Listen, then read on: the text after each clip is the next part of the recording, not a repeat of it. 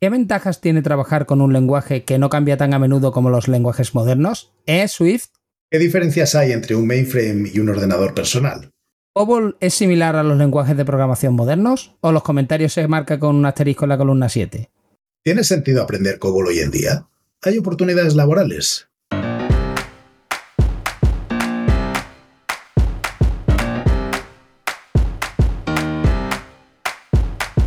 Bienvenidos a Unicode U00D1. El podcast para desarrolladores móviles y no tan móviles patrocinado por MongoDB. Yo soy Diego Freniche. Y yo soy Jorge Ortiz.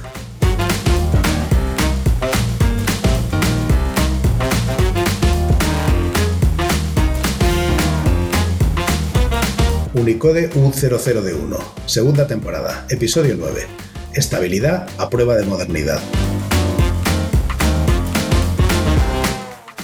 Hola, bienvenidas y bienvenidos a un nuevo episodio de Unicode U00D1.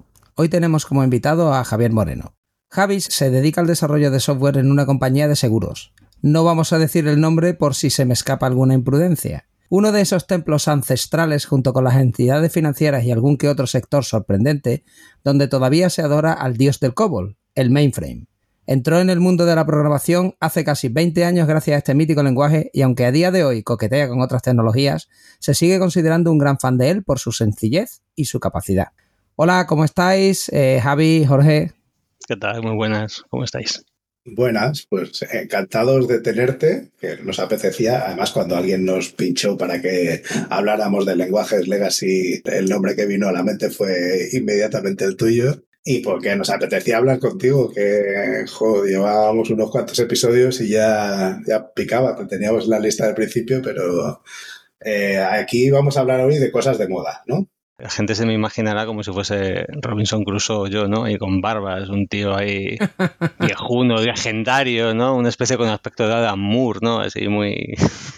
Es exactamente lo que nosotros estamos viendo en el vídeo. O sea, no quiero que lo, que lo vendas como si no fuera así, porque te hemos visto ponerte el tabarrabos al principio de la grabación. Un desarrollador de cromañón. bueno, ¿Cómo se vive fuera de la moda? O sea, eso es la pregunta que vamos a empezar, porque todo el mundo está que si las closures, que si eh, los lenguajes funcionales de no sé qué, y tú nos miras a todos y te ríes. Cuéntanos. A ver, eso sí que yo creo que es una, bueno, no sé si es una gran ventaja o es una diferencia. O sea, seguramente, o sea, un programador COBOL, pues lo de estar a la última pues se quedó en los 80, ¿sabes? No tiene que estar mm, viendo el último post de que alguien ha escrito con, las últimas novedades o, esa nueva librería que alguien ha sacado y que, hay que integrar rápidamente o ciertas mejoras. O sea, es, un lenguaje que, bueno, tiene su evolución. Eh, yo creo que ya hace bastantes años que no, que no tiene, o sea, ha tenido más evoluciones seguramente de las que la gente piensa que ha tenido, pero, pero seguramente, pues bueno, con el COBOL que se aprendió, que alguien aprendió hace 40 años, seguramente puede seguir haciendo cosas a día de hoy.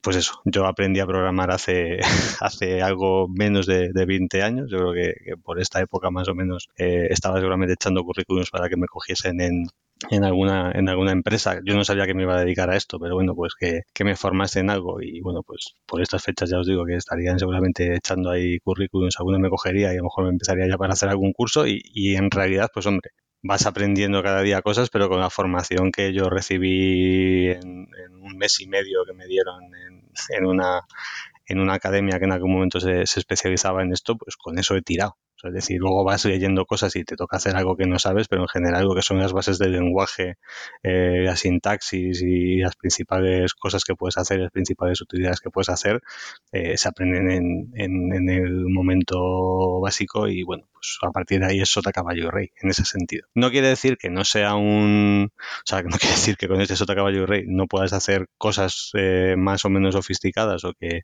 o que lo sepas todo. Ya os digo que al final siempre tienes que estar investigando, pero que desde luego no estás preocupado porque la síntesis del lenguaje cambie, porque tengas que hacer eh, grandes refactorizaciones de código porque algo de una versión a otra no vaya a cambiar, porque en ese sentido es bastante estable. Entonces, pues cómo vive un programador COBOL, pues seguramente en ese sentido mucho más tranquilo que un programador pues de Java, de Python o de, o de Ruby o de Go o de cualquier otro, otro lenguaje más, más candente, por así decirlo. O sea, que no, no has hecho eh, Reactive COBOL. No, No, no, no, hemos tenido que adaptarnos a ello, ni, ni, ni COBOL Mobile, ni COBOL Native tampoco. Oye, entonces, dado que lo que es la base del lenguaje, yo supongo que para aprender COBOL en aquella época igual te leíste, ¿no? El, típico carpeta esta de anillas, ¿no? Donde venían las instrucciones, ¿no? La, o no sé si era un libro o carpeta de anillas del fabricante con Aprende usted COBOL, ¿no? Eh, en un millón de easy steps. Pero lo bueno que tiene esto, creo yo, y corrígeme si me equivoco, es que dado que tu entorno, tus herramientas de trabajo no cambian tanto, son muy estables y casi que ya tienes ejemplos de código de muchas cosas que puedes ir a mirar, ¿no? Oye, pues no me acuerdo, yo sé que hice esto hace dos años, pero no me acuerdo, voy y lo miro y ya está, ¿no? Es mejor solo tenerte que enfocar en el problema del cliente y en solucionar ¿no? el problema que tienes delante y no tener además que estar luchando con los toolchains, con que el compilador lo ha instalado pero tiene este problema con no sé qué o que la librería no sé cuántos, ¿no? Eh, ahora la actualizo y resulta que no es compatible con esta otra librería que es necesaria para no sé qué, pero entonces me rompe. O sea, eh, esos problemas, al no tenerlos, vosotros veis que sois más productivos a la hora de resolverle problemas al cliente o, o no tienes esa sensación. O sea, a ver, con, la relación con el cliente es distinto, o sea, en ese sentido puede ser, no es que sea igual de problemática, porque al final yo creo que el cliente también es consciente de que la tecnología no es una tecnología de renombre y es una tecnología reciente. Entonces, hay ciertas cosas que seguramente te pide, o sea, cuando en el entorno en el que yo trabajo piensa que es un entorno mixto. O sea, es decir, al final cuando el cliente te pide algo, te pide una, te pide una solución o te pide una funcionalidad, el cliente no te está diciendo en qué tecnología lo tienes que implementar tú.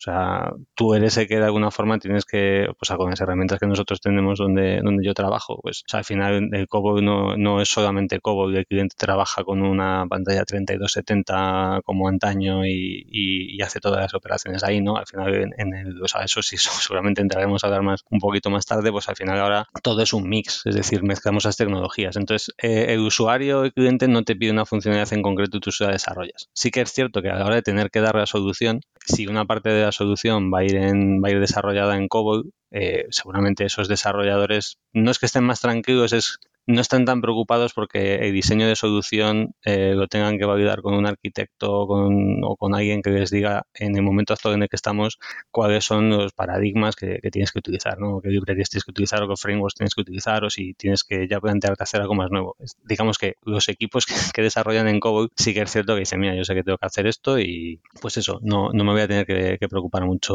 mucho más.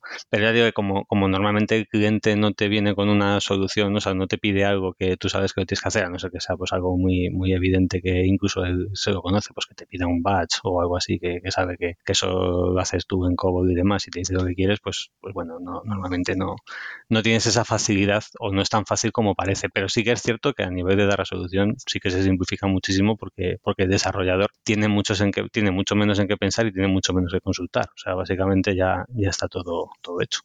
Una pregunta, a ver, que nos hemos tirado aquí como lobos, ¿no? A hablar ya de, del COBOL y tal, igual todo el mundo, o sea, no conoce COBOL porque no es, no creo que en el en Stack Overflow aparezca como el primer lenguaje más popular de, ¿no? de 2023 es COBOL, ¿no? Entonces igual hay mucha gente que no ha escuchado hablar de COBOL, ¿no? Entonces, COBOL lo diseñó Grace Hopper, ¿no? Que esta señora pues también fue Rear Admiral y fue muchas cosas, ¿no? Eh, la leyenda dice que fue la inventora del compilador, ¿no? Un poco el, primer compilador y este lenguaje, porque es un lenguaje de muy alto nivel en la época en la que ella lo crea, en la que la gente lo que estaba haciendo básicamente era o código de máquina con 0 y 1 y los que no eran suficientemente listos para hacer eso estaban haciendo ensamblador, o sea, era en una época en la que el ensamblador era alto nivel pues esta señora se descuelga con un lenguaje que podían leer humanos. Entonces yo creo que fue un shock, ¿no? Entonces, el COBOL que tú usas ahora mismo, ¿qué COBOL es? ¿Y dónde lo usas? ¿Y con qué herramienta? Porque tú has soltado ahí lo del 3270 que yo animo a, la audiencia que vaya y busque una foto, son unas terminales preciosas, pero estos se conectan a un tipo de mainframe que son los AS400. Entonces yo no sé si vosotros estáis usando mainframe IBM Serie Z, estáis usando AS400, si de verdad usáis emuladores de terminal, qué editores usáis, y luego un poco eso, ¿qué es COBOL? Entonces, son muchas preguntas, lo sé, pero hay que rellenar esto, o sea que ya puedes empezar. Empezamos por alguna. O sea, yo creo que, bueno, nosotros ahora hemos pasado a, utilizar, va más por el compilador. O sea, es decir, el lenguaje no cambia tanto. El compilador que estamos utilizando ahora es un compilador que compila en, COBOL 6. ¿Vale? O sea, fíjate, hay, seis versiones de, de COBOL. Y, y, el COBOL que, en el que nosotros trabajamos es el COBOL de IBM. O sea, es decir, hay diferentes COBOLs. Alguien se mete a, a curiosear un poco en la Wikipedia, verá como que verá en el COBOL y que hay diferentes versiones. Hay uno que es RM, hay otro que es más el COBOL ANSI. Entonces, ahí digamos que existen versiones de COBOL que incluso se compilan en Windows y, y se pueden ejecutar en Windows, en Linux y demás. Y bueno, pues no digo que no sea frecuente, pero vamos, yo, yo nunca he trabajado con este, ¿no? O sea, pero vamos, que eso te da, te da la posibilidad de que sabes que puede haber gente por ahí por el mundo que está haciendo programas en Windows eh, o para ser usados en Windows, pero que están hechos en COBOL. Normalmente estos, estos programas que digo que se compilan y que se ven en, en, en Windows son estos programas que normalmente son una consola de terminal MS2. O sea, es decir, al final son pues programas que son recuerdan mucho pues eso a, cuando utilizábamos programas en MS2, eh, no sé si era el Word 1 o el Word 2, ¿no? Estos que vas por ahí moviéndote con el cursor y vas abriendo pestañitas. Nosotros lo que estamos utilizando en la empresa de trabajo, nosotros trabajamos con, con Z series, es decir, con, no con S400, sino con, mainframes, con bicharracos, con, la serie Z, que es yo creo que IBM además le da más, más importancia, aunque también tiene S400, pero es la que yo creo que le da más negocio y, es la que, la que tiene más potencia. Y bueno, ¿cómo, o sea, nosotros cómo trabajamos con, con Cobol ahí? Eh, nosotros no trabajamos nunca en, local. O sea, aunque os parezca mentira, ¿no? Ahora que, que todo el mundo está ahí utilizando los, los, entornos de desarrollo en la nube, o sea, yo, quitando estas cosas, en lo que es en el mundo COBOL, desde que empecé, no he trabajado en local en mi vida. ¿Vale? Siempre he estado trabajando en online. ¿En qué online? En el Z, en el mainframe, ¿no? Entonces, no trabajamos con terminales antiguos, estos que son, lo que has comentado tú, Diego, pues pantallas y teclados conectados directamente a la máquina física por un cable, sino que al final tenemos ordenadores, pues eh, ordenadores sobre mesa, ordenadores portátiles, con entorno Windows, con entorno Mac, es menos frecuente, pero también podría haberlo, que al final tienen un, o sea, se instala en esos eh, equipos eh, un emulador de 3270 y entonces ese emulador pues tiene una conexión, o sea, establece una conexión con un mainframe y, y, cuando tú arrancas el emulador pues en realidad ves una pantalla que recuerda mucho a la pantalla de un terminal, ¿vale? Pero, pero vamos que es la pantalla precisamente de comunicación con el, con el mainframe. Entonces ahí tú eh, te logas, te conectas, tienes diferentes menús pues para hacer diferentes, acceder a, diferentes utilidades del, del, mainframe y una de las utilidades que tú ejecutas en estos terminales pues es al final un, un ID. O sea, nosotros ahora mismo, o sea, aquí esto hemos evolucionado también mucho en los últimos años, es decir, hay veces que hemos directamente pues como, como hace cualquier desarrollador, ¿no? Es decir, tú puedes editar los ficheros en, en texto plano con, con ahí en tu, en tu archivo, o sea, en tu directorio, lo abres con el Notepad y te pones a escribir. Igual tu control de versiones eh, lo haces cutremente, eh, a lo mejor no, a lo mejor ya utilizas un IDE que te organiza todos los elementos y te permite indexarlos y, tienes ahí en una barra lateral y tienes todos los, documentos que forman parte de un proyecto y tienes el control de versiones integrado, ¿no? Eso también, pues cualquier que tenga cualquier desarrollador, pues al principio nosotros pues tocábamos directamente los ficheros en carpetas, no son carpetas, ahí se llaman librerías, eh, son como punteros a, a, los, a los ficheros, eh, o sea, a donde están realmente los ficheros, son, son punteros, o sea, no, no es, parece que vas haciendo como un path de raíces, ¿no? Como si fuese, pues, que vas abriendo carpetas, en vez de barras pones puntos, pero en realidad no son carpetas, sino que son, son un sistema de librerías interno que, gestiona el mainframe. Entonces, pues lo que os decía, tú los editas, luego te vas al compilador y compilas y podías tener una versión mucho más manual. Eh, ya desde hace bastantes años utilizamos un, software de, de, CA, ¿vale? de Computer Associates, ¿vale? que es un, un, un, IDE y un gestor de versiones integrado que ellos desarrollan para, o sea, Computer Associates no es IBM, es una empresa que desarrolla software y que lo hace para cualquiera, ¿no? Igual te, te vende Erwin para que modeles tus datos en, en, cualquier sistema o te hacen un software específico para, para mainframe, ¿no? Entonces, con este IDE, pues tiene más utilidades. No digo que sea tan completo a lo mejor como puede ser un, un IDE, a lo mejor lo que tenga un desarrollador que trabaje en, con lenguajes más actuales, ¿no? Pues que utilice un IntelliJ o que utilice, yo qué sé, un Xcode, ¿no? Cualquiera de estas cosas que, que, a lo mejor los desarrolladores utilizan, que, que, son más IDEs mucho más completos y mucho más integrados y mucho más visuales.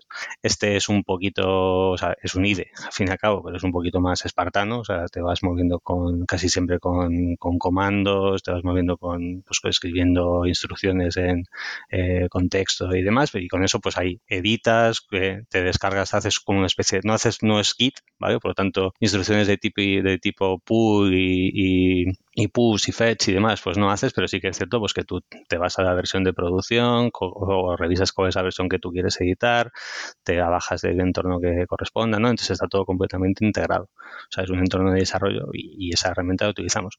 Y ahí hacemos muchísimas más cosas dentro de este, de, esta, de este emulador. O sea, además de tener el, el IDE ahí metido, pues por ejemplo, si tienes que ver ficheros que estén en el mainframe, ¿no? Es ficheros secuenciales o, pues ahí puedes buscarlos también y los puedes consultar. Pues, todo lo, agradable que puede ser consultar un, fichero. Un, inciso, un inciso aquí, eh, cuando tú aquí estás hablando de ficheros, yo entiendo que estás hablando que en COBOL como se guardan los datos habitualmente no es en una base de datos ni en una base de datos relacional. Tú te defines la estructura de fichero que tú quieres, o sea, básicamente pensemos en un fichero de texto, aunque después son binarios, ¿no? Y tú dices, oye, pues mi registro va a tener esta forma, va a contener un nombre, una dirección, un tal, un apellido, una serie de cosas, ¿no? Un campo filler, que siempre ha sido un clásico ahí, ¿no? Para que cogiera el, el, mejor tamaño de registro a la hora de leer. Porque no se sabe lo que va a pasar después. Claro, tú pones ahí un filler para que después no tengas problemas, ¿no? Entonces, la, la, idea de, de los registros es que Digo para la audiencia que a lo mejor está pensando en bases de datos o cuando tú hablas de ficheros, ¿no? De que está igual está pensando en ficheros de, texto de, con código. No, no. En este caso el fichero es un fichero donde están los datos. O sea, vosotros realmente accedéis, COBOL te permite acceder directamente a un fichero como tú lo abrirías en cualquier lenguaje de, de programación, abrirías un fichero binario, con una diferencia. ¿Por qué se cogen los series Z? Porque yo entiendo que la entrada-salida de un Tú has dicho un bicharraco, ¿no? Que un Serie Z es un bicharraco porque es barato, porque es pequeño, porque es lento, porque procesa poca entrada-salida. Eh, por favor, introduzca a la audiencia a los Serie Z para que comprendamos la diferencia entre cualquier cosa que tenemos, que, ¡buah, no vea, tengo un Mac M1, M2, no sé qué, y claro, y Serie Z desde un rincón se está riendo y diciendo, procesa tú no sé cuántos millones de transacciones por segundo y luego vienes aquí y me cuentas, ¿no? Claro, o sea, un, Serie Z es, o sea, es un aparato que es, caro, yo no sé los costes, pero de hecho, o sea, es, un, es un aparato de que normalmente, o sea, por lo menos lo que yo, lo que yo conozco, ¿eh? normalmente las empresas no son propietarios. ¿Vale? O sea, es decir, la propietaria, o sea, hay, varias empresas que se dedican a esto, o sea, por ejemplo, no solamente IBM, también HP también, también vende, vende series Z, ¿vale? No, no es eh, IBM la única, pero digamos que es eso, es un aparato de que normalmente las empresas que lo usan nunca es propietario. Aunque te lo instalen físicamente en tu CPD, ¿vale? Que esto aquí hay tema de, de cloud y on-premise y demás, aquí pues también aplica. Es decir, aunque a ti te instalen un Z en tu CPD, ese CPD normalmente no es tuyo. O sea, lo que pagas es un licenciamiento. ¿Vale? O sea, la máquina sigue siendo de, IBM. Y además, como cosa curiosa, o sea, es, una máquina que, eh, igual que tú te defines un feeder para, para, por si acaso en el fichero en algún momento más adelante vas a escribir algo, tú cuando alquilas el, Serie Z, habrá gente que sí lo haga, ¿no? Pero no, no lo alquilas al tope de su capacidad. Es decir, tú lo alquilas por una capacidad. De toda la que puede dar, ¿eh? de toda la mm. capacidad de computación que, puede dar el mainframe, y no estamos hablando precisamente de, de 16 teras de, RAM o de 32 teras, de, o sea, estamos hablando, bueno, a lo mejor de, teras igual sí, ¿no? de gigas de RAM y demás. Aquí estamos hablando de, una capacidad de, computación bastante potente. Lo que os digo, no, no la coges a completa, pues a lo mejor te coges el 70% de la capacidad de la máquina precisamente para tener una holgura, porque si en algún momento tú tienes más necesidad de computación porque tu compañía ha crecido, porque eh, hay necesidad puntual de negocio, porque por lo que sea, pues siempre tienes la posibilidad de ampliar más máquina y sin, sin tener que hacer una modificación, o sea, una migración de, de, hardware, ¿no? Es decir, digamos que con el mismo hardware eres capaz de, de escalar ¿vale? a un precio que no es de 20 euros el pot, ¿vale? Sino que estamos hablando aquí de, millones de euros, ¿vale? Bueno, no sé si, millones, pero cientos de millones de euros, ¿no? Por, hacer un inciso, estoy... Eh, o sea, si vas a la web de IBM a mirar los precios, eh, tienen diferentes modelos, alquiler, tal, y luego tienen un tailor fit, ¿no? Model, que es como, yo te lo hago como a medida, ¿no? Y tienen un white paper. Y los ejemplos del white paper son, si en los 12 meses anteriores te ha gastado 12 millones de dólares. Ahora, entonces, es como que aquí efectivamente estas máquinas no, estamos hablando de una maquinita de, oh, voy a poner la nueva tarjeta gráfica esta que ha salido, la 4090 eh, o la 4080 es súper cara, y no sé cuánto. Aquí estamos hablando de máquinas que son millones de euros porque van a procesar, claro, es que pensemos que esto está procesando pues todo el core de un banco o todo, o sea, o todas las transacciones de, de Visa a lo mejor en España o cosas así. Entonces ahí estás hablando de muchas transacciones por segundo y de cosas que dan dinerico. Entonces tú necesitas una máquina ahí que primero que sea capaz, nada de escalabilidad, no sé qué, ni no sé cuánto. Esta máquina se tiene que comer lo que le eche y luego eso, que no son máquinas perdón, te he interrumpido ahí, pero... No, no, no, bueno, eso. Entonces, a ver, y, incluso fíjate lo que estás diciendo de, o sea, el precio, a ver, el precio puede parecer en ocasiones desorbitado, o sea, no es solamente la capacidad de computación, o sea, pensemos que también estamos comprando una infraestructura completa. ¿Vale? O sea, si tú te vas al mundo distribuido y te vas a hacer microservicios y te pones Kubernetes y te montas todas las historietas y cosas que te has que montar eh, y te metes en el mundo DevOps, al final eso lo sudas, eh, curras un montón, necesitas un montón de gente que sepa lo que está haciendo, tienes que diseñar tu arquitectura, probarla, que funcione, securizarla, todo eso tiene un coste cuando lo haces en distribuido. O sea, esto o sea, esta gente se dedica a esto, ¿no? Es decir, te da, te da ya directamente infraestructura completa. Te da con todas las conexiones que tú sabes que funcionan. Cuando pinchas un disco sabes que va a funcionar. Te gestionan todo el balanceo de carga. O sea, a ver, es seguramente es otra aplicación, es decir, no, no te vas a utilizar un mainframe pues para hacer una base de datos de, o una aplicación web que gestiona el catálogo de una biblioteca, ¿no? O sea, es decir, pues paso igual te, haces una cosita más chiquitita, pero sí que es cierto que yo creo que también es un tema histórico, ¿eh? o sea, no solamente es esto, sino que también viene un tema histórico, es decir, ahora mismo sí que es cierto que como al, al principio seguramente los que se podían permitir este tipo de cosas pues eran compañías que generaban pues eso, mucho, generan muchos movimientos, muchas transacciones y estaba justificado, pues sí que se toca al final todos los procesos de estas compañías están montados sobre esta tecnología y, y eso sigue generando una recurrencia que sigue compensando que, que, al final estas máquinas pues se sigan actualizando, eh, se sigan poniendo al día y, es pues entidades financieras. Bueno, no solamente, siempre se relaciona mucho con entidades financieras, ¿no? Pero en general pensemos que cualquier compañía, igual por ejemplo que hace una facturación bastante potente, seguramente también tenga un mainframe, ¿eh? O sea, no sé en qué punto estarán ahora, pero por ejemplo pues, en su día Telefónica tenía, o sea, utilizaba el mainframe para hacer toda la facturación. Compañías eléctricas como Endesa o Iberdrola, también incluso las eléctricas para controlar procesos propios suyos eh, industriales, que eso yo al principio yo eso no lo viví, eso me lo contaron compañeros y demás, pero para pues saber si una central eh, está enviando, si estaba funcionando bien, si estaba enviando señales, si estaba activa, si no estaba activa, pues había un montón de, de procesos que estaban desarrollados en COBOL y corrían en mainframe, ¿no? Entonces, pues eso, parece, en ese sentido, a nivel de infraestructura, ya os digo, aunque el lenguaje no ha evolucionado, puede parecer que, trabajamos con esas máquinas como la de juegos de guerra, ¿no? Con una nave entera, ¿no? Con cintas magnéticas dando vueltas y luces que se encienden. Al final eso es una torre, o sea, tú lo ves y es, es como un servidor bastante, es un armario, como muchos racks, ¿vale? Pues eh, parece que es un, pues eso, un, armario de servidores normal y corriente. Tiene una estética así guapa, o sea que si alguien se busca fotos y lo ve, pues tiene, tiene una puerta de armario elegante, ¿no? Que, lo ves, pero sí que es una, una pieza de, de, hardware pues que sí que se actualiza bastante y es importante.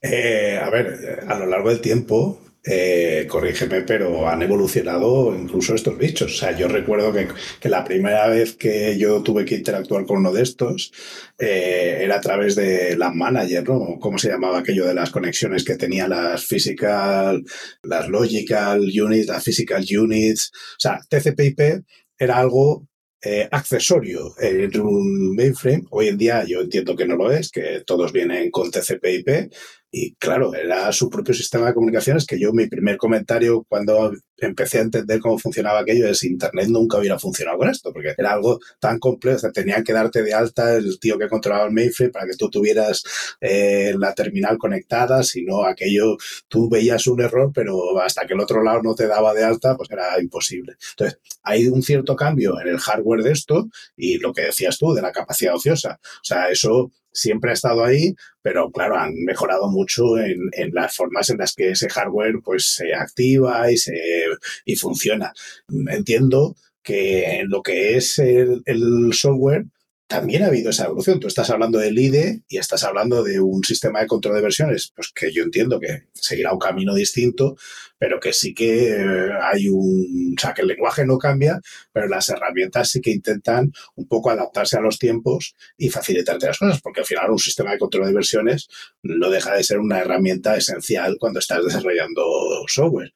¿Tú has visto ese, esa mejora en las herramientas que, que usas o, o no? O sea, sobre la primera parte sí que es cierto que, o sea, y a nivel de hardware, tampoco soy un experto en hardware, ¿eh? pero que sí que es cierto que a nivel de hardware ha evolucionado y, yo creo que siempre se ha tenido, pero IBM cada vez ha ido dando más capacidad, entonces yo creo que ahora mismo sí que aceptan más tipos de conexiones. ¿eh? O sea, es decir, o sea, aceptan más tipos de, conexiones y ejecutan más cosas. Es decir, eh, o sea, en un mainframe y seguramente la evolución de muchas empresas que, utilizan mainframe irán por ahí, aunque al final IBM ha adquirido Red Hat y, tiene también la otra parte, tú puedes ejecutar contenedores en, en el mainframe en el Z. O sea, es decir, al final el Z no solamente, o sea, y además puedes utilizar más cosas en COBOL. ¿eh? es decir, digamos que lo que más está más, más extendido está es seguramente esa programación en COBOL y eso es lo que ha dado, los ha vinculado a los dos, ¿no? El mainframe con el COBOL pero tú en el mainframe puedes ejecutar, o sea, puedes instalar una distribución Linux y por lo tanto a partir de ahí pues ya puedes ejecutar cualquier, al fin y al cabo es un ordenador, o sea, es una CPU, ¿no? Tendrá su, su propia arquitectura, pero desde luego, eh, o sea, puedes, puedes ejecutar cualquier, cualquier cosa, entonces puedes correr Java y, y demás. Entonces, sí que es cierto que ya digo que aunque la tecnología ha, avanzado, a ver, puede ser que a lo mejor nosotros no las hayamos eh, decidido instalarlas. Y sí que, por ejemplo, hay versiones, eh, o sea, hay ciertos entornos de desarrollo que son, son más visuales. Y, por ejemplo, pues Microfocus, que es una empresa que se dedica a lo que es el, otro COBOL que contaba, ¿no? El, COBOL que es más para, para, instalar, hacer aplicaciones que se ejecutan en, en, ordenadores convencionales, en, sistemas operativos pues de Windows o de, o de Linux. Eh, pues ellos tienen un IDE que seguramente sea más semejante, bueno, es que es un, no es que sea más semejante, es que es un IDE que si tú lo ves y os metís en, la página web de Microfocus, veréis que es un IDE que, pues, puede competir con cualquier IDE que conozcamos, ¿no? O sea, pero en lo que es la parte de, de emulador, no creas que ha cambiado tanto, porque al final las herramientas de emulación, o sea, es decir, el emulador sigue siendo una pantalla 3270, ¿vale? Cuando decimos, o sea, una pantalla 3270 tiene una característica muy importante que son 24 filas por 80 columnas. Es decir, esos son los, caracteres, entre comillas, que, caben. Y aunque, bueno, hay versiones con el emulador en las que puedes poner eh, más filas, ¿vale? yo normalmente trabajo, creo que son con 43, eh, eh, con 43 filas, o cuando yo me conecto al, emulador, lo hago con 43 filas para ver básicamente más, más líneas de, de código. al final estás condicionado por eso. Entonces, las herramientas que utilizamos las que están, las que corren dentro del emulador no han evolucionado tanto por eso, o sea, porque al final no puedes hacer ni ventanas, ni, o sea, puedes hacer split, pero claro, los split de, pantalla son, son bastante rudimentarios. Entonces, no hay, en ese sentido, no, no se notan grandes ventajas eh, visuales ni a nivel de, de IDE y, poco más, o por lo menos ya digo que yo no las he, las he disfrutado. Yo, mm, estamos hablando de mainframes, de hardware. A mí me gustaría volver un poquito a la parte del software, ¿no? Estoy viendo aquí, eh, por ejemplo, el RM COBOL, que es Ryan McFarland COBOL, ¿no? Eh, cuando yo estudié, hay un hoy día profesor de la Universidad de Sevilla que se hizo como su propio IDE y como se, llama Rafael Corchuelo, lo llamó RC COBOL. Yo creo que un poco en coña aquello, ¿no? Y entonces yo todavía no tengo por ahí un disquete. A lo que voy es, gente que ahora mismo diga, oye, pues estoy escuchando esto del COBOL, voy a echarle un ojo, ¿no? Al Lola Mundo en COBOL o al lenguaje o tal, ¿no? ¿Qué se van a encontrar cuando vean el Lola Mundo? Lo digo porque, claro, si tú no has visto nunca COBOL la primera vez pensando en alguien que ha aprendido JavaScript o ha aprendido Java o cualquier otro lenguaje moderno, se encuentra de golpe la primera vez con un programa en COBOL y puede ser un poco trauma como pero esto, es, o sea, ¿a qué estoy mirando? ¿no? Entonces, ¿podrías contarnos un ¿A poco? qué estoy jugando? Realmente puede... Sí, o sea, lo que es ya del lenguaje, lenguaje, mm, un poco qué características tiene y qué se va a encontrar el que abra un programa en COBOL y abra, si se encuentra por ahí un punto .com o algo así, lo abre y dice, bueno, pero, pero esto, ¿esto qué es? Entonces, ¿Nos introduce un poco? Sí, el lenguaje, cuando has, hecho la introducción de cuando se inventa, pues yo creo que lo has contado estupendo. Es decir, cuando, cuando se, se desarrolla el lenguaje, pues en aquel momento es un hito, porque se desarrolla un lenguaje que utilizando inglés común, y seguramente el nombre de Common eh, Oriented Business Object Language, ¿no? O algo así, eh, no, es pues eso que es un lenguaje común orientado al negocio. La pretensión de, del lenguaje era que gente no técnica, ojito a esto, ¿eh? a lo mejor en aquel momento se inventó el primer no code de, se quería hacer el primer no code de la historia, que gente no técnica, sino que era más gente que estuviese orientada en negocio, pudiese programar. O sea, no, no, creo que fuese como una como hacer macros, ¿no? Pero en aquel momento, pues eso, es decir, una persona que trabajase a lo mejor en un, en un banco o en, un, o en una entidad financiera o a lo mejor haciendo cosas de hacienda o alguna cosa así, pues tenía que pedir a un informático que, que hiciese pues eso, que trabajase con, con, interruptores, con cables y con cosas así. Y esta era la primera vez que escribiendo, o sea, escribiendo palabras, conseguías que sucediesen cosas. ¿Cuántas veces has visto a una persona no técnica, es decir, no versado en, el, en los arcanos del COBOL, eh, haber escrito una línea de COBOL para vuestra aplicación? O sea, no lo he visto nunca, no he visto nunca, pero sí que es cierto que sí que es cierto que a veces se entiende. O sea, es decir, o sea, es decir. pero que nadie, nadie tocaría eso con... Claro, no, no, hombre, pero también pensemos que ahora te vienes al mundo actual y al final, pues también, o sea, era un poco, decía un poco de broma, ¿no? En aquel momento seguramente. No, no, pues sí, yo entiendo que, era el argumento de venta, igual que en otros momentos han sido otros, pero que eh, eso sigue siendo difícil y evidentemente en ese momento en el que estábamos hablando de ensamblador como un lenguaje digamos, para acceder de forma normal a crear programas, claro, eh, por muy bien que lo hiciera esta señora, que lo hizo muy bien para la época, evidentemente era un lenguaje que no estaba al alcance de los mortales. Esto... No, no, y, tenías que tener cierta formación y cierta estructura, estar acostumbrado, pues eso, a organizar, el, o sea, al final, pues como casi todos los programas, ¿no? Pues al final es, aunque sea en el lenguaje de programación, es como una especie de matemática, ¿no? Tienes que orientarte a funciones, una secuencia, procedimientos, tener capacidad lógica, o sea, esto es una condición, aquí quiero hacer una iteración, ¿no? Entonces es como, pues eso, tienes que tener unas bases. Pero vamos, que desde luego era un avance. Pero ojo con esto, que esta mentira también la contaron con el SQL. O sea, esto es un lenguaje de cuarta generación que permite a cualquier usuario extraer datos, ¿no? Yo creo que ese tipo de mentiras, cuando ya se cumplieron, fue con la hoja de cálculo. La hoja de cálculo sí que ha permitido a, con así a gente que no era realmente programadora, el extraer datos, el hacer cosas, el hacer fórmulas, meterse en macro y poco a poco, ¿no?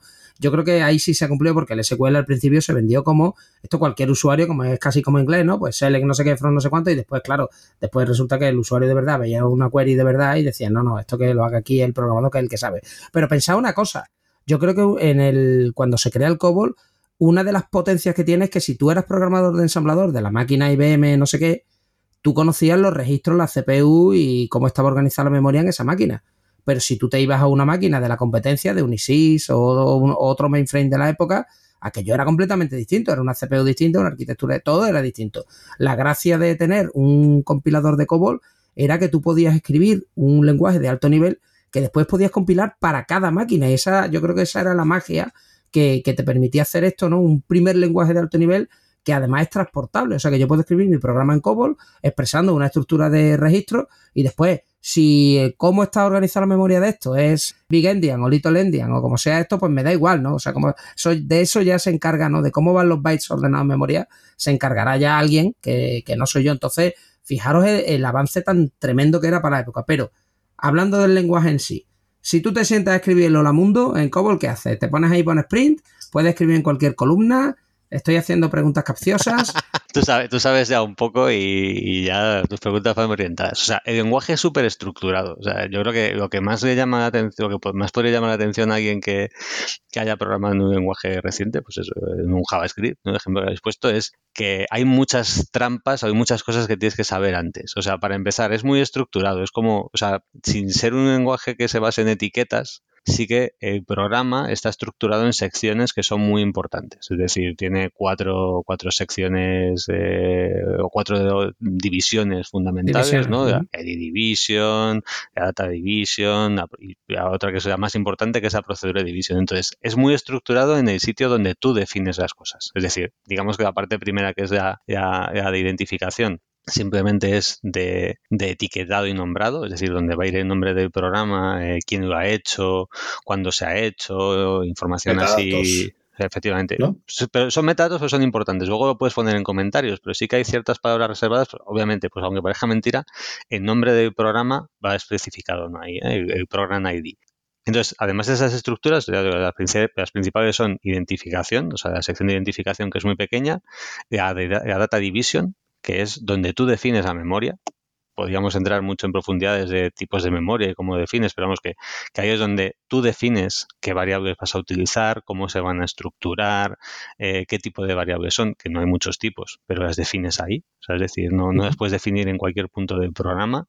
Si, si tú quieres hacer luego en la parte de código referencia a una variable, tiene que estar definida, definida arriba, no, no puedes, eh, pues eso, definirte una variable. Por lo tanto, digamos que todas las variables, por así decirlo, o sea, son, o sea, no hay variables aquí de, de clase o variables de función, no, no, aquí todas las variables son variables de programa, por así decirlo. Y, y luego tienes la parte del código, que es la parte de la procedura de división donde tú escribes el código. Pero además Diego ha hecho una pregunta capciosa, efectivamente, porque sabe que además, además de lo que puedes escribir, por así decirlo, desde arriba hacia abajo, también es importante dónde escribes eh, de izquierda a derecha. Es decir, las siete, las seis primeras o siete primeras posiciones están reservadas. Tú no puedes escribir en los, seis, en los siete primeros caracteres. No puedes escribir en los seis primeros primeros porque ahí es donde luego el programa cuando compile, cuando se ha compilado y, y, se ejecute, va a ir la numeración de la línea, porque luego en el compilado va a hacer referencia a la línea donde está escrito, entonces pues tienes que dejar las seis primeras, eh, los seis primeros caracteres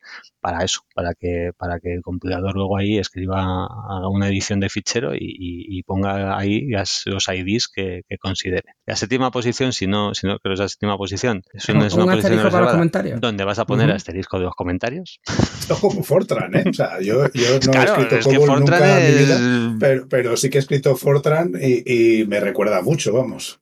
Fortran es contemporáneo. No sé si será un año o dos más jovencito que COBOL. Eh, Va pero pensad una cosa, es que esto viene de la tarjeta perforada, que Eso era el primer... Es. O sea, los, los, programas, lo digo por explicar un poco antes, el programador, la figura del programador programaba en papel. Cogía una libreta y empezaba a decir, pues yo que sé, asignar a una variable, o sea, lo que tú dirías x igual a 3 en un lenguaje convencional, pues aquí es move 3 to x, ¿no? Pues eso lo escribiría una línea ahí, voy a mover esto, ¿no? Y llamar a una subrutina, pues perform mi subrutina, por ejemplo, ¿no? O tú vas haciendo eso y vas tratando las variables que pocos son todas globales, ¿no? Esa es la belleza del COBOL, que es muy sencillito. O sea, una vez que te aprendes el perform y cuatro cosas y, y a decir que decimal point is coma, pues ya lo tienes aquello casi, ¿no? Lo tienes casi acorralado, ¿no? Entonces tú escribes tu programa, escribían en papel. Y luego había el operador, ¿no? El que llegaba el picateclas, ¿no? Como lo llamamos, ¿no? Se llamaba en España, que lo que hacía era perforar la tarjeta, o sea, simplemente transcribir el programa que había escrito el programador, ¿no?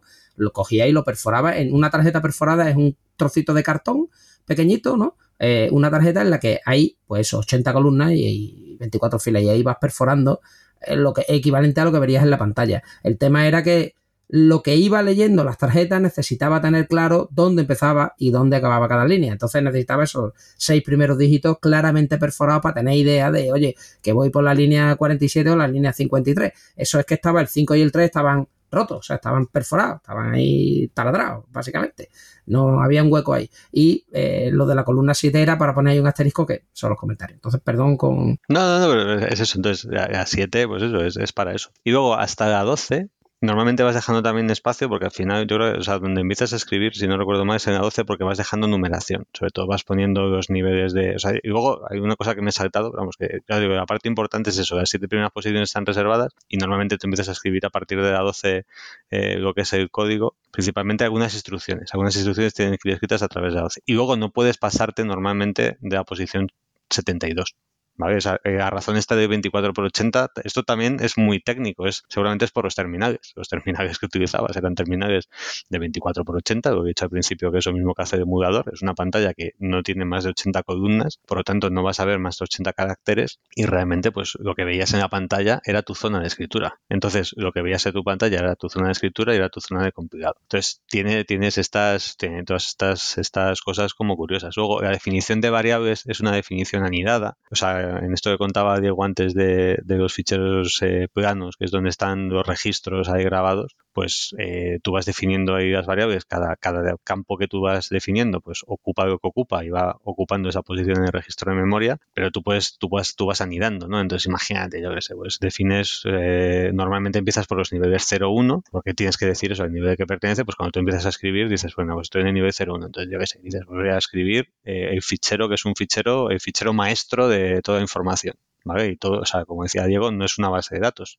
Si, si nos da tiempo veremos que COBOL sí que te permite conectarte con bases de datos, ¿no? es decir, que también utilizamos bases de datos, pero al principio eran ficheros, ficheros secuenciales o ficheros indexados. Entonces, lo más sofisticado en aquel momento eran ficheros indexados que básicamente es que podían buscar por un índice, por un índice, pero eran eso, era un, registro secuencial pues con su estructura. Entonces, dices, pues venga, este es el fichero de los datos maestros de contrato. Entonces dices, ese es el nivel 01, el maestro. Y luego dices, venga, pues el nivel puedes seguir por el 0,2. Normalmente utilizas una convención de ir saltando o de 10 en 10 o de 5 en 5 porque, por lo que decíamos, no porque decíamos antes de dos figures, sino porque si vas a tener, pues, pues eso, como varias estructuras, pues dices, no voy a bajar con a 2, a 3, a 4, sino que vas utilizando múltiplos de 5 como convención. Entonces, pues venga, a nivel 0,5, ¿qué define a nivel 0,5? Pues el primer campo, el nombre, perfecto. El segundo campo, los apellidos, perfecto, también a nivel 0,5. La dirección a nivel 0,5, dices, vale, a nivel 0,5 defines la dirección. Pero oye, la dirección es compuesta.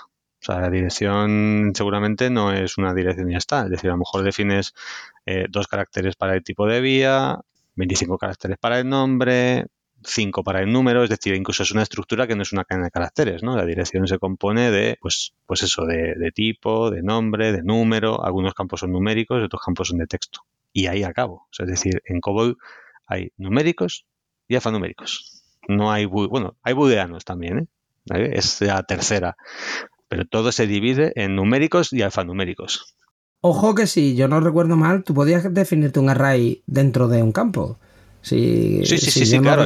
Sí, no, no, no. Tú, dices sí, sí, sí, sí, como si... Ojito, ¿eh? Sí, sí, sí. No, no, ojito que en las bases de datos relacionales, primera forma normal te prohíbe que la intersección de fila y columna tenga más de un dato. Y eso en COBOL, pues tú llegabas allí y decías, no, no, espérate, este campo, por ejemplo, que es una lista de números de no sé qué, pues es una lista de números, es un array de números. Y te quedabas tan pancho, ¿no? Llegabas allí, ¿no? Y yo eso no lo vi hasta que no pude hacerme orientación a objetos. Quiero decir, porque en C tú tenías puntero y bueno, no podías hacer eso. Eh, hasta que yo no llegué a crear, bueno, te quedas, te podías crear una estructura con un array, o sea, con un array dentro en C y tal, pero el salto es del 60 que es esto hace que se inventara el 72.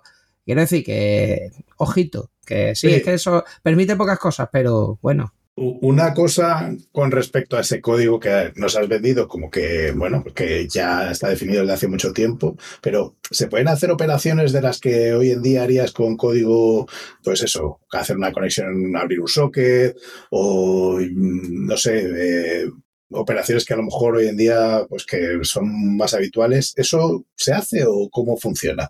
Pues a ver, abrir un socket yo creo que no. Fíjate, o sea, que esa es como muy técnica. O sea, yo creo que puedes, o sea, tienes muchos conectores y eso va, va aumentando ahí. O sea, digamos que ahí la tecnología va, o sea, no es que, no es que aumente el lenguaje. Hablamos del COBOL como lenguaje, como digo, como cuando tú ejecutas en el mainframe, además de COBOL, le tienes que añadir lo que podríamos decir, no son frameworks, pero digamos que el evoluciona o tiene como, como extensiones, por así podríamos decir, al lenguaje del COBOL. Entonces, y esas normalmente es, pues, es IBM cuando te hace las evoluciones del lenguaje o cuando introduce nuevas capacidades, pues seguramente va actualizando las librerías y va aumentando las capacidades al lenguaje y te va permitiendo esas conexiones, ¿no? Entonces, eso ya no lo haces per se con el lenguaje, sino que podrías, haciendo similitud un framework, pues podrías hacer eh, podrías hacerlo con el framework que te añade el, propietario en este caso. Entonces, por ejemplo, eh, de forma nativa, o sea, el lenguaje de forma nativa y sobre todo en la parte cuando ejecutamos un programa batch, es decir, cuando hacemos un, lo que sería un programa normal,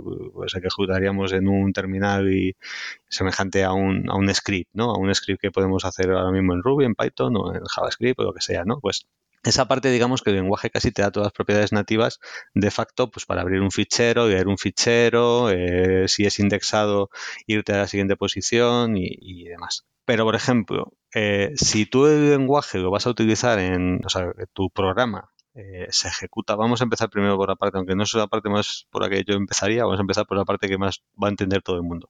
Si tú quieres que tu programa se conecte a una base de datos, que eso no es lo que estaba al principio, digamos que mm, IBM o el que sea te va a proveer de un framework que te permita hacer esa conexión. Entonces, aunque tú lo programas ya no es lenguaje en sí propio de lenguaje COBOL. Digamos que tú etiquetas que a partir de ahí vas a hacer un ESEC, ¿vale? es decir, quizá la parte de lenguaje es que vas a hacer un ESEC. Y entonces, a partir de ese EXEC, que es una instrucción, que seguramente sí que es COBOL, lo que vas a hacer a continuación ya no es algo que es COBOL per se pero es algo que el compilador de alguna forma va, a reconocer. O sea, es decir, el, compilador va a estar preparado para decir, pues voy a hacer un set eh, nombre, mm, coma, apellidos, from, mm, tabla maestro, eh, where, el, el, NIF, sea el que sea, ¿no? Entonces, ahí ya escribes en un lenguaje que es eh, SQL, pues escribe en SQL nativo, SQL sí realmente, y esa parte pues no es COBOL, o sea, esa parte es SQL. Entonces, de esa manera, digamos que se van abriendo muchas más conexiones. O sea, es decir, se te, se te permiten acceder otro tipo de cosas. Y, seguramente, pues, en, por ejemplo, no sé si hay algún caso en el que puedes hacer un socket o puedes hacer cualquier conexión o hacer un TCP o algo así, pues eh, podrías hacerlo. ¿Vale? Entonces va más por eso, porque digamos que el proveedor que te, da tú, o sea, que desarrolla el Z, o que hace las máquinas, pues te dice, te da esas capacidades para poder hacer ciertas cosas. Pero vamos, normalmente los programas que haces aquí son, no vas por esas líneas. Déjame que te haga una última pregunta para que no nos vayamos del tiempo. Y que tú contaste al principio que te metiste en este trabajo, te enseñaron COBOL, y has estado trabajando todos estos años eh, como resultado de eso. ¿Buscabas hacer esto y se lo recomendarías a la gente? ¿Les recomendarías que se metiera en el mundo del COBOL como una salida profesional? A ver, yo, claro, yo cuando empecé, o sea, a mí yo, yo, o sea, yo descubrí, de, yo estudié química, ¿vale? Estudié la carrera de química y... Eso es muy raro, ¿eh? Hay gente que haga ingeniería química o química. Gente muy rara. Eh, y yo realmente estudié química, me gusta mucho la química y yo no había tenido contacto eh, con un ordenador desde que jugaba con una Strand CPC allá por finales de los 80. ¿no? Entonces, por diferentes circunstancias, pues no tuve un ordenador hasta que no estuve en segundo de carrera. Entonces, a partir de ahí sí que me empezó a gustar más, o sea, probé, me gustó y dije, coño, esto de la informática mola más. Si lo hubiese sabido antes, a lo mejor me hubiese metido en otra cosa. Entonces, yo quería trabajar de químico, pero al final, bueno, pues no encontraba nada, dije, venga, esto de informática me gusta, programar puede ser una salida, sabía que había mucho en, en el mundo de física, matemáticas y química, biología, hay mucha gente que al final termina de programador. No sabía lo que era el COBOL, no sabía lo que era Java, no sabía lo que era nada. Pero bueno, pues dijo, pues mira, si puedo aprender a hacer esto, pues aprendo a programar esto. Entonces yo no busqué trabajo de programador de COBOL. O sea, a mí, lo que les contaba al principio, ¿no? Me eché varios currículums, me cogieron en, en una consultoría que me podían haber cogido en otra, que básicamente tenían proyectos en, en COBOL y cogían a gente que no tenía experiencia, la formaban en, en COBOL y la formaban, algunos los formaban en COBOL y otros en Java y los soltaban a trabajar. ¿vale? O sea, hay empresas de proyectos o de proveedores de servicios y ahí te, te soltaban. Entonces, pues bueno, o sea, yo, claro, como tal no hice un curso de COBOL. Yo creo que esto se sigue haciendo, en contra de lo que parezca mentira. Dicen, no, ya no quedan programadores COBOL. Sí que es cierto que hombre, eh, ahora mismo no hay programadores de nada, hay un montón de tecnologías para poder jugar. Eh, necesitas programadores y no los encuentras porque es difícil, ¿no? da igual que sea en COBOL, da igual que sea en cualquier tecnología. O sea, escuchamos las noticias y vemos que, es difícil encontrar programadores. Entonces, pues no encuentras programadores de COBOL ni de ningún sitio. Pero yo no creo que eh, esa leyenda urbana de que ya no hay programadores de COBOL y que va a costar encontrar o sea, no los vas a encontrar porque o no hay necesidad o porque no estás buscando, pero se sigue formando a gente en COBOL y sigues aprendiendo COBOL y sigues haciendo COBOL. El momento mind blown para la audiencia. Hoy en día te puedes ir a Coursera y apuntarte a un curso de IBM que se llama COBOL Programming with VS Code entonces, en este curso que yo hice hace dos años, tú te puedes conectar usando Visual Studio Code, te crean una cuenta en un IBM Series Z de esto de verdad, y, tú te conectas, o sea, tú escribes tu código en tu Visual Studio Code, te tienes que instalar un plugin para conectarte al chisme este, y cuando tú le das a construir, lo que hace es que lo construye en el Series Z y te devuelve la salida.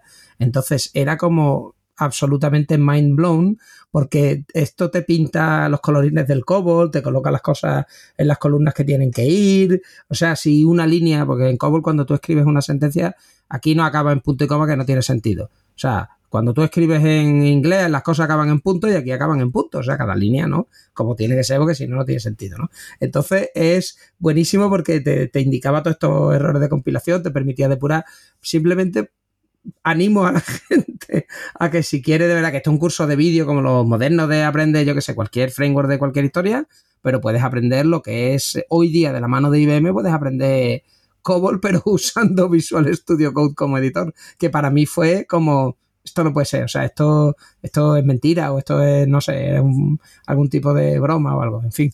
Yo, yo no sé, os digo, la, demanda que hay de junior, es decir, es más compleja. O sea, yo creo que, o sea, no sé lo que pasará en el tiempo. Yo sé que animaría a hacer ese curso, porque quizá eh, en el futuro no se sabe lo que pasará, ¿no? Pero, o sea, porque si al final hay escasez de programadores de COBOL, pues a lo mejor es importante aprender a programar en COBOL, pues en algún momento lo tienes así, te pueden contratar. A ver, yo de recomendar ahora que alguien, o sea, a mí me gusta, ya os digo, yo ahora tengo la suerte de, o sea, tampoco que trabajemos con muchísimas tecnologías, ¿no? Pero hacemos cosas con Java, hacemos cosas con, principalmente con Java, ¿no? Que es como el COBOL del siglo XXI.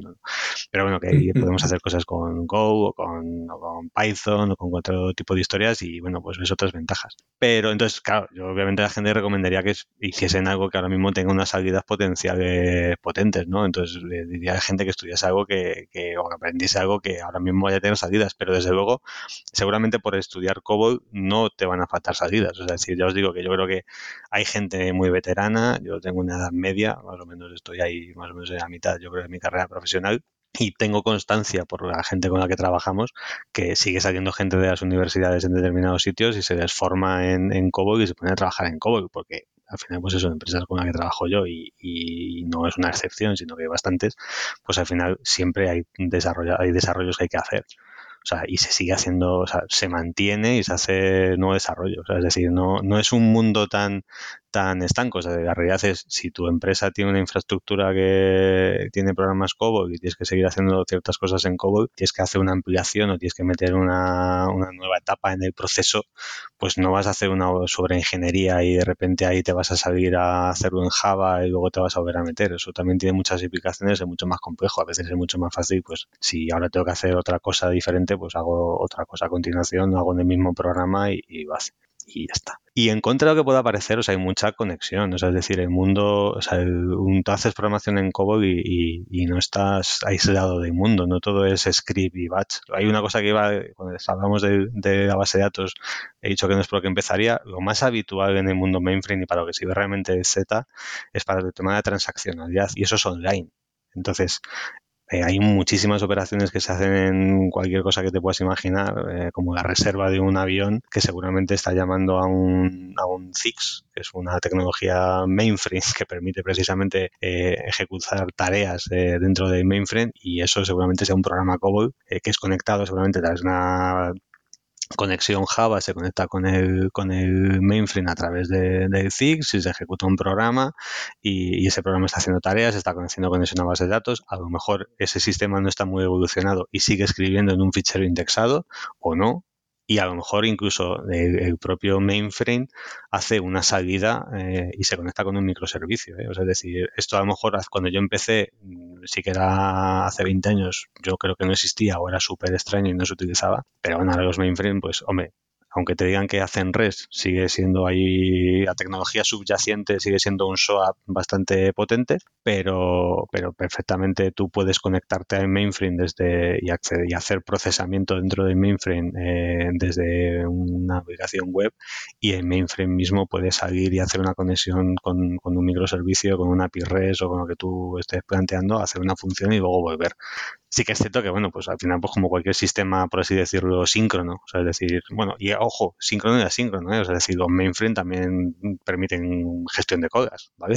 Tienes codas MQ, con lo cual puedes dejar mensajes escritos en una coda, Sí, que parece que lo haya inventado Kafka. Ahora. Claro, eso es decir, puede ser, esa coda puede ser leída por otro sistema o, o, un sistema distribuido puede escribir en una coda y esa coda pues es leída por un proceso claro. COBOL. O sea, esto es, digamos que esto es una mezcla de, de tecnologías y se, y se utiliza todo un poco a la vez. Pues muy bien, muchas gracias. Yo creo que nos queda para hacer otro esto, porque esto hemos rascado la superficie del COBOL, pero vamos a cumplir con tiempos y ya sabes que cuando te apetezca tienes la puerta abierta.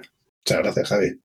Sí, para mí, vamos, que si esto ha interesado si a la gente y, y quieren saber más, pues bueno, yo, yo encantado de, de, volver a estar ahí con vosotros una vez más y ya está. Y si ha servido simplemente para que con esto ya la gente se queda tranquila de que los programadores en COBOL no son gente ahí que no se distingue de otros programadores que hay por, por el mundo, pues, pues que sepan que no, que con esto es suficiente y que es gente normal como cualquier desarrollador que podría programar en un Starbucks sin problema con su portátil ahí conectado al emulador 3270 de turno y no podrías distinguirle de un tío que está ahí eh, hackeando cualquier sistema con, con, un terminal.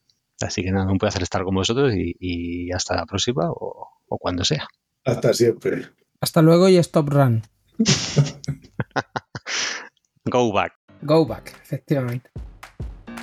Conectar tu app con una base de datos en la nube Da igual si programas en Java, Kotlin, Swift, Python, PHP, C Sharp. Tienes un driver MongoDB casi para cada lenguaje. Bueno, para COBOL no. Gracias por escucharnos. Si te ha gustado y quieres que podamos crear nuevos episodios, te pedimos que nos ayudes a difundir este podcast. Puedes decírselo a tus compañeros, retuitear cuando anunciemos nuevos episodios, suscribirte para que se descarguen los nuevos episodios automáticamente, o todavía mejor, puedes ponernos una valoración espectacular en tu plataforma de podcasting. Si tienes sugerencias sobre cómo podemos hacerlo mejor, propuestas de invitados o contenidos, ponlo en un tuit mencionando a Diego, arroba de Freniche, o a Jorge, arroba JD Ortiz. Te recomendamos atender a los meetups de Realm, tienes el enlace en la descripción, y si tienes dudas sobre Realm o MongoDB, puedes participar en los foros. Si podemos aportar algo a tu comunidad, estaríamos encantados de atender a vuestros eventos, podcasts, conferencias o meetups. Por último, queremos recomendarte nuestro podcast hermano en inglés, The MongoDB Podcast, presentado por Michael Lynn y en el que se entrevista a desarrolladores, emprendedores y empresas. Lo tienes disponible en las principales plataformas de podcasting. Esto es todo por este episodio de Unicode U00D1 Podcast. Hasta la semana que viene.